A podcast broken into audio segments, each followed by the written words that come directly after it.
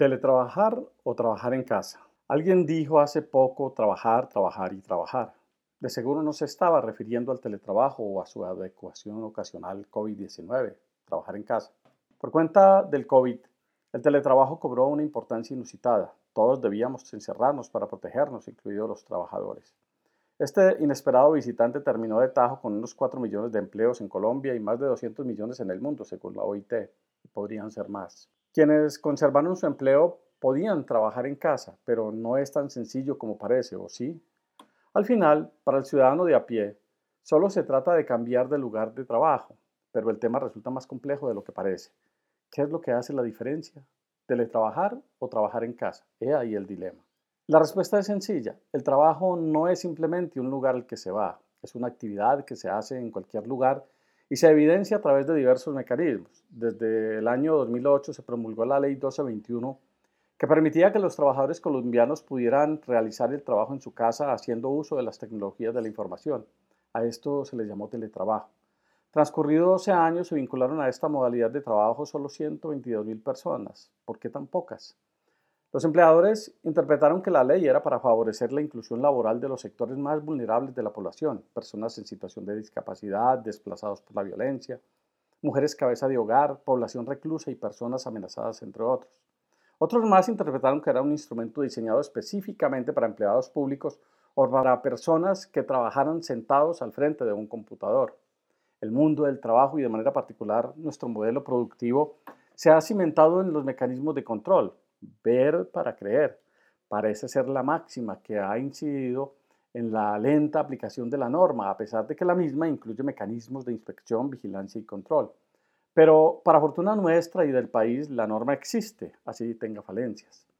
Pero no es tan sencillo como apague y vámonos. Empecemos por decir que buena parte de los teletrabajadores en Colombia son suplementarios, esto es, que solo trabajan en su casa dos o tres días por semana. El resto del tiempo lo hacen en sus lugares formales de trabajo. Eso de suplementario parece haberse decidido por aquello de ensayemos a ver cómo nos va. Y en la mayoría de los casos seguimos ensayando. Lo otro es que el teletrabajo involucra la voluntad de las partes. Yo quiero teletrabajar y tú aceptas que teletrabaje. Quienes teletrabajan cuentan con las garantías laborales de seguridad social y sindicales. Hasta ahí todo bien, pero la norma incluye que los empleadores deben proveer y garantizar todos los medios y servicios para el desarrollo del trabajo en casa. Esto es equipos, conectividad, programas, energía eléctrica y velar porque el puesto de trabajo del teletrabajador esté incluido en los planes y programas de salud ocupacional de la empresa. Dicho en buen cristiano, el puesto de trabajo en casa se adecua como una extensión de la empresa o de la entidad. Con la llegada del coronavirus aparecieron en nuestras vidas palabras como cuarentena, aislamiento social y esa consigna institucional de salvar vidas y sacrificar la economía.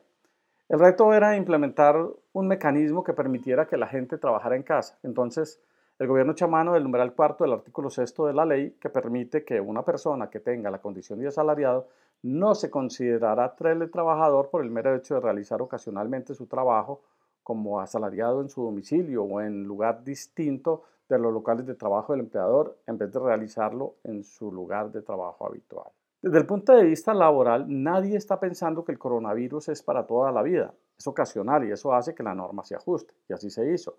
Cuarentena, distanciamiento social y trabajo en casa sin las formalidades del teletrabajo. Resultaría ridículo polemizar sobre la pertinencia de esta salida jurídica en una crisis ocupacional y de salud como la que vivimos, a no ser porque el trabajo en casa, que no el teletrabajo, que surgió como un mecanismo para repartir cargas en épocas de pandemia, donde al mejor estilo de Mocus todos ponen, parece que pudiera ser adecuado legalmente para mantenerlo a futuro.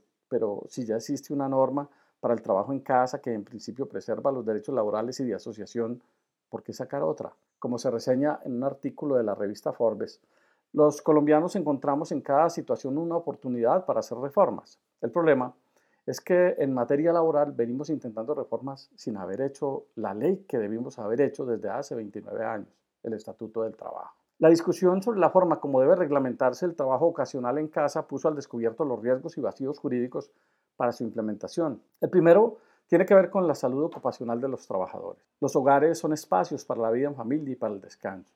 Si bien las sociedades modernas hemos incorporado el computador y el celular a nuestros patrones de vida, esto no significa que los asumamos necesariamente como herramientas de trabajo. Con el trabajo en casa, la connotación de estos instrumentos se transforma, pues están asociados a metas de trabajo, productividad, horarios, control y protocolos. De la noche a la mañana, los trabajadores asumieron por su cuenta y riesgo un componente importante de los costos del trabajo. Muchos tuvieron que adquirir computadores, contratar paquetes de conectividad, adecuar espacios del hogar para el desarrollo del trabajo, construyendo sus propias condiciones privadas de bienestar. En fin, el trabajo en casa apropió no solo espacios físicos, también espacios virtuales, todo a costa del trabajador.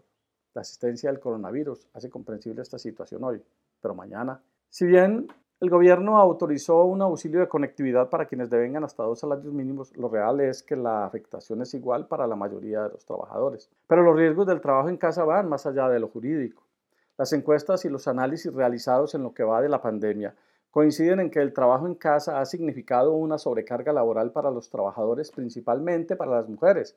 Anecdóticamente, pasaron de tres jornadas a una larga jornada laboral empieza a primeras horas de la mañana y nunca se sabe a qué horas termina. Desaparecieron las fronteras entre trabajo, recreación y descanso.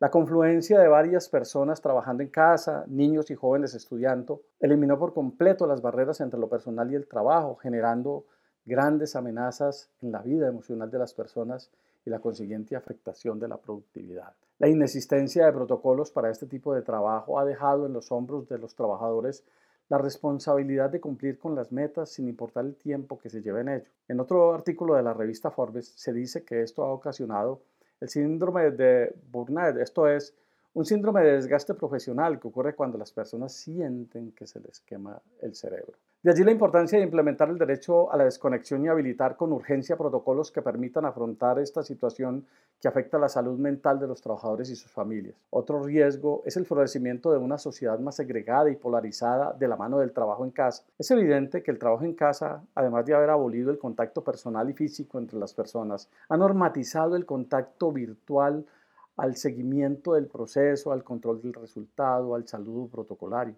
Al virtualizar los afectos, estamos dando cabida a sociedades menos empáticas, más autoritarias y a veces más polarizadas. El mundo del trabajo se ha venido transformando desde mucho antes del coronavirus. Lo nuevo es que este puso de manifiesto la necesidad de adecuar las instituciones, las normas y las organizaciones, tanto las empresariales como las de los trabajadores, a los nuevos retos. Y estos deben ser garantes de los derechos laborales adquiridos, del derecho a la desconexión y el derecho a la privacidad. ¿Será posible en el actual contexto implementar el trabajo en casa con los derechos que hoy tienen quienes teletrabajan? Póngame a bailar ese trompo en la uña.